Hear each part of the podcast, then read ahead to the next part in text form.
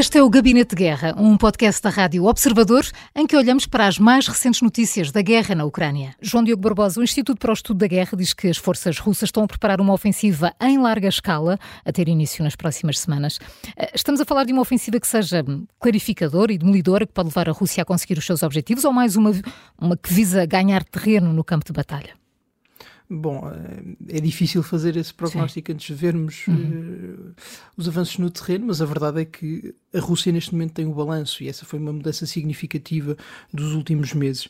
Um, os combates têm corrido bem à Rússia no terreno, apesar de, de alguns esforços heróicos de, de resistência ucraniana, um, como seja um, a eliminação do A-50 ontem, mas a verdade é que a Rússia tem conseguido não só resistir, como fazer uma nova barragem de ataques com capacidades logísticas que não tinha tido nos últimos meses e que parecem muito superiores às que a Ucrânia tem hoje e terá também nos próximos meses.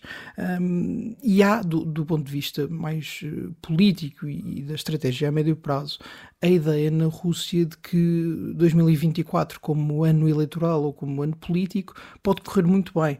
Um, se tem sido difícil à Ucrânia conseguir uh, renovar um apoio significativo logístico quer junto da União Europeia, quer junto dos Estados Unidos. Um, também há a expectativa de que não só isso continue durante 2024, porque há eleições uh, na União Europeia e porque depois, no final do ano, há eleições nos Estados Unidos, uh, também há a expectativa de que os resultados dessas eleições possam evoluir no sentido favorável aos interesses russos, desde logo as eleições americanas.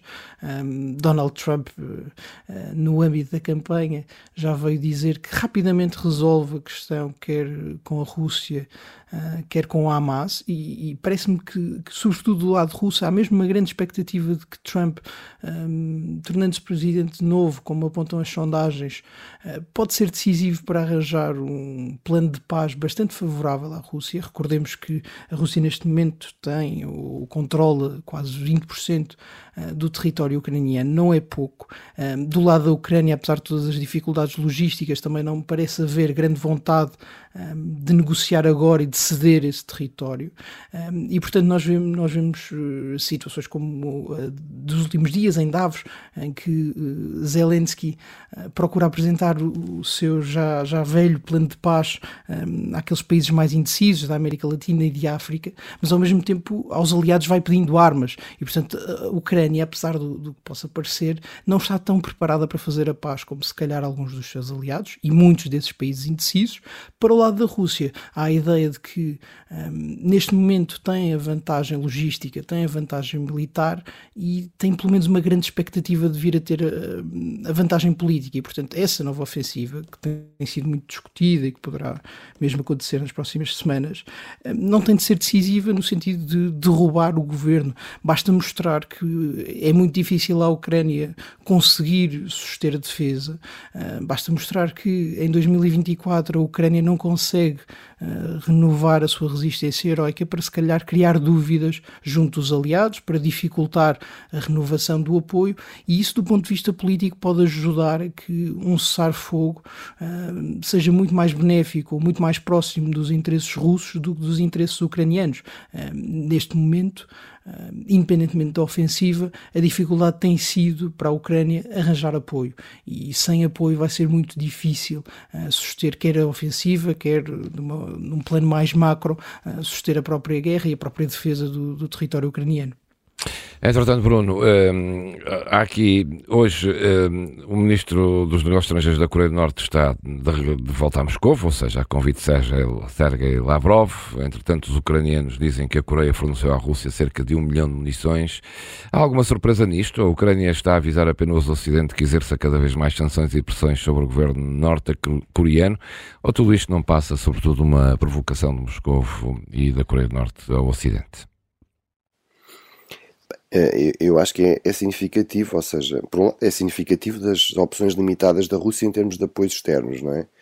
Uh, é verdade que a Rússia é um país muito maior que a Ucrânia e, portanto, tem alguma vantagem, mas é impressionante realmente no essencial e em termos de apoios militares, estamos a falar do Irão e da, da Coreia do Norte. Agora, qualquer apoio no, no, numa situação militar de um certo impasse é, é, é, potencialmente significativo e a, e a Coreia do Norte, como eu fui também sublinhando, é um país com enormes problemas, até inclusive fomes recorrentes, mas uma área onde não tem problemas é no investimento militar, portanto, essa é a prioridade absoluta daquela monarquia comunista, não é?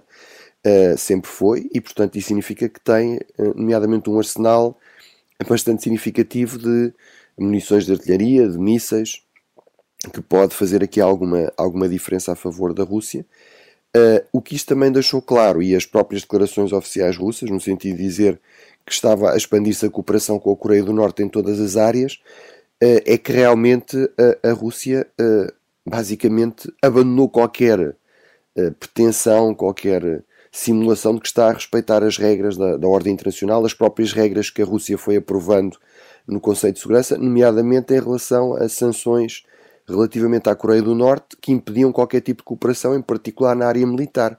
Eh, e, portanto, eh, é evidente que já há bastantes meses que é isso que está a acontecer e que a Coreia do Norte não vai simplesmente dar uh, munições ou mísseis à, à Rússia sem mais, uh, mas para quem tivesse dúvidas, isso acho que já ficou, uh, já ficou bastante claro, já ficou bastante esclarecido. Um, agora, como também sabemos, não, isso não quer dizer que haja propriamente aqui grandes consequências. No fundo, haverá as consequências que os outros Estados decidir, decidirem que querem que existam, porque na ordem internacional que nós temos é assim que as coisas funcionam. Os Estados uh, são, em última análise, responsáveis por implementar ou não voluntariamente uh, as normas internacionais com as quais se comprometem, não é? Não há nenhuma autoridade uhum. que esteja acima eh, dos Estados e que venha forçar os Estados a fazer aquilo que, com que se comprometeram, os compromissos que, que assumiram, uh, garantir a implementação sem falhas da, da lei internacional. Uh, João Diogo Barbosa, para fechar, os serviços de informações da Ucrânia dizem que, que, que mais de mil russos alistam-se todos os dias voluntariamente no exército e que são atraídos por salários particularmente convidativos. Isto quer dizer que Putin está a conseguir, apesar de tudo, uma boa mobilização junto do povo russo? Sim, eh, a verdade é que nós não sabemos quantos eh, são voluntários e quantos são voluntários à força, mas a Rússia é um, é um país gigantesco com capacidades não só de recursos naturais, como também de recursos humanos eh, muitíssimo superiores às da Ucrânia, como, como o Bruno dizia. E, e esse pode ser também um fator decisivo da guerra, ou seja, não só não parece haver do lado do regime russo uma grande preocupação com o número de mortos, quer civis, quer militares, deste conflito, como continua a haver grande disponibilidade para enviar jovens para o terreno de batalha, muitas vezes jovens uh, mal treinados e que não vão uh, propriamente para posições protegidas ou para fazer curtas missões no terreno. Esse, esse pode ser um, um efeito decisivo porque a Ucrânia já não tem tanta capacidade, a Ucrânia na Ucrânia é verdade que não há voluntários, eh, é mais ou menos obrigatório combater, ehm, e a verdade é que não há tanta gente para combater como na Rússia. Se nós temos falado imenso da, vantagem que a Rússia tem porque consegue produzir artilharia, porque consegue ter aliados eh, no velho eixo que são igualmente regimes autocráticos, na Ucrânia não se imagina que possa ir recrutar soldados a países vizinhos. Um, não se imagina que haja uma, uma mobilização igual à da Rússia, e se pensarmos nesses números, se, se, esses números forem verdadeiros, estamos a falar de uma mobilização de 300 mil homens por ano.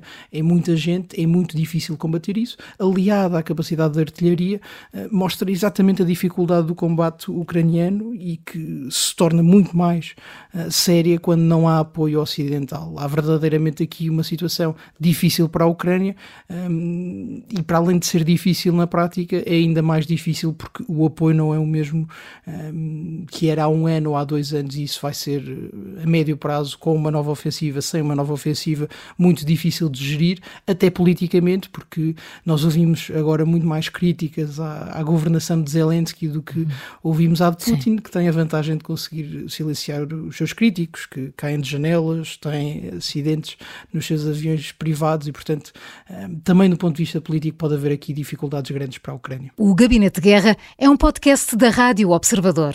Vai para o ar de segunda a sexta, depois do noticiário das nove e meia da manhã e tem uma nova edição depois da síntese das quatro e meia da tarde. Está sempre disponível em podcast. Eu sou a Maria João Simões.